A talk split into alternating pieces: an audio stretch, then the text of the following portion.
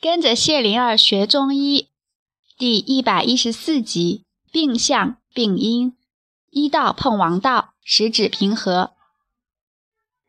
在渤海郡的渔父医馆里，扁鹊在喂孕。病人的指根接缝区域，他撤下纱布，进入热药汤，挤一下，再盖上病人的双足，两手同时押韵。柔和而有节律，病人打呼噜了，还不时地动弹双腿双足。他的身上盖了大块布巾，只露出脸和双足。他就是那个说不出病痛，却说全身不舒服的人。太阳西斜，医者们坐在了一起。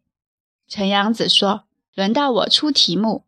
大家都知道，这些天。”越人关心两个很有意思的病人，这两人都是富贵人，都说自己没病。一个天天来治疗，另一个拒绝治疗。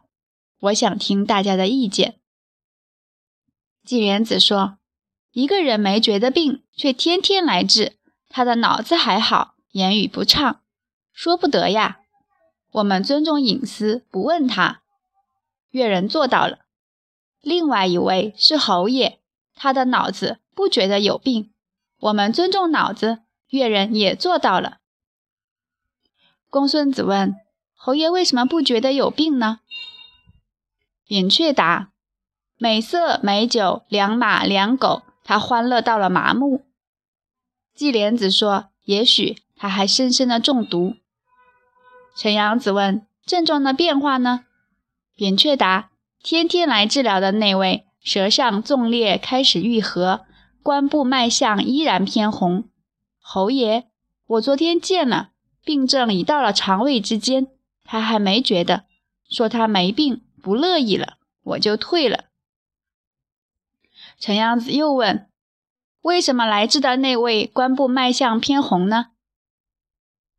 扁鹊答：精亏已久，肝气上冲，他的脑中已经觉得不对。但思想和习惯在相斗，所以在治疗中脉象正常，在生活中脉象偏红。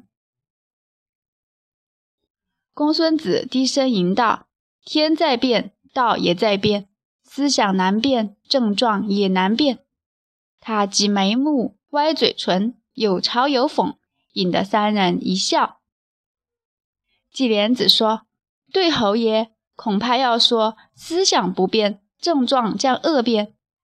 扁鹊说：“此一时，彼一时，再看吧。”陈阳子问：“岳人，这两位有心病、脑病，没请巫师看过吗？”扁鹊摇摇头答：“巫医本来同源，以后可以同流啊。”三个医者听了，彼此相看，想到了以后要治身病，还要治心病、脑病了。